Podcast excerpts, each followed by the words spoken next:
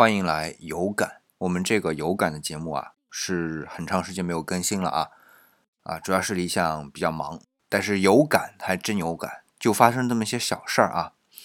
之前呢，理想的上下班呢，呃，一般都是自己开车啊，这样呢就比较方便。那现在不是因为经济状况不是很好，所以呢，理想就为了省钱啊，就没有把车直接停在办公室楼下，因为办公室楼下的那个收费还是比较高的，所以呢，就停在附近的一个小区里。那么这样收费低一些啊，啊，反正能优化就优化嘛。那毕竟有点距离，所以呢就得骑车，骑的当然就是共享单车了。其实现在。越来越少那个黄的那个了啊，现在都是小乘车，也就是啊摩拜。哎，说起来还是有点感触啊。当年演上杯的时候，跟胡伟伟还是同台一起啊参加那种创业评奖。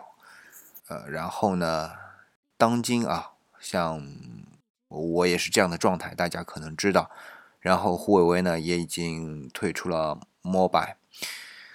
好了，这不去说他，那么我自然就骑车去公司呢。虽然路不长，骑来大概五十来分钟吧。我们都知道，现在那个骑车也就一块钱，那换着以前呢，无所谓啦，骑就骑。但是上次就发现，就那个车，当然是黄的那个了。小乘车还好，就是开锁之后啊，那车是坏的，然后再关锁，哎，它就计费了。我当时心里很懊恼啊！哎呀，又浪费了一块钱。但是现在想想啊，我们以前有个成语叫做“锱铢必较”，哎，说这个人哎很小家子气啊，一点点钱都算。那就是看什么环境了呀。你如果说这一两块钱都不是事儿，你会计较吗？不会。但是现在环境不好嘛，所以这一两块钱心里还是会很难受，也是会计较一下的。